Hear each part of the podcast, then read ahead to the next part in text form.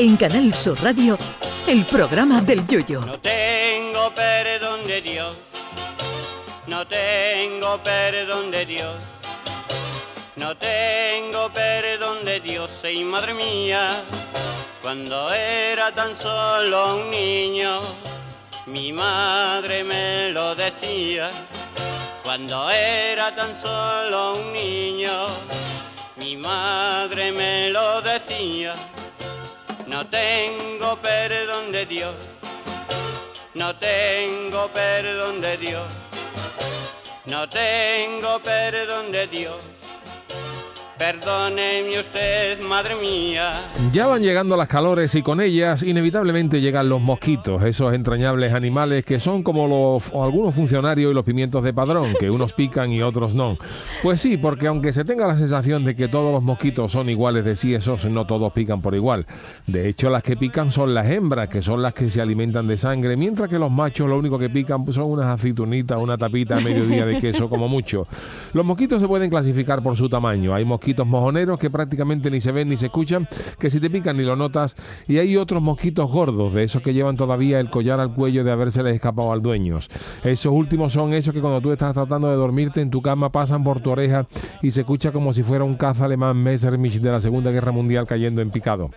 Mientras que los mosquitos del primer grupo te pueden dejar una ronchita pequeña, los mosquitos por rúo te dejan doña roncha piquero, o sea, una roncha del tamaño del baúl de la folclórica. Todo esto viene a cuento porque esta semana se celebra el día, perdón, la semana de acción contra los mosquitos, que a pesar de ser animales más chicos que un gnomo sin gorro, son causantes de miles de enfermedades y muertes en todo el mundo por su transmisión de virus como el de la malaria.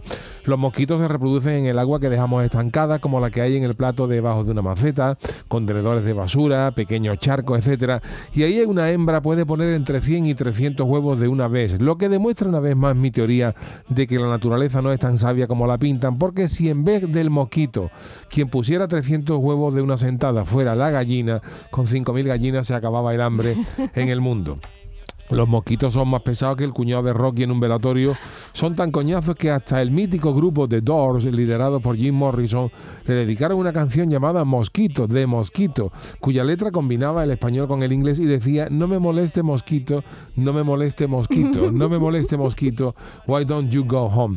Y si se preguntan por qué nos pican los mosquitos para obtener sangre y no le pican, por ejemplo, una morcilla, les diré que los mosquitos se sienten atraídos por sustancias que emite el cuerpo cuando sudamos. Es decir, a más olor a tigre, más picaduras de mosquito. Y para combatirlo, lo mejor son los remedios naturales, porque el insecticida puede estar bien, pero lo echamos en tales cantidades que se han dado caso de que el que ha muerto asfixiado ha sido el que ha echado el insecticida mientras el mosquito se estaba tomando un tinto contemplando tranquilamente la escena. Lo que los mosquitos más odian es el olor a limón y la quinina, con lo cual un gin tonic es lo ideal, porque esta bebida se creó en la India precisamente para proteger contra la malaria.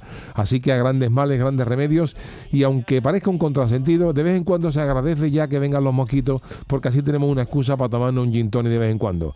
Lo malo es que venga una placa como la de Egipto, que vamos a acabar por los suelos y recogiéndonos a cucharillas. Ay, mi velero. Canal Sur Radio. Llévame contigo a la orilla del río. El programa del Yoyo.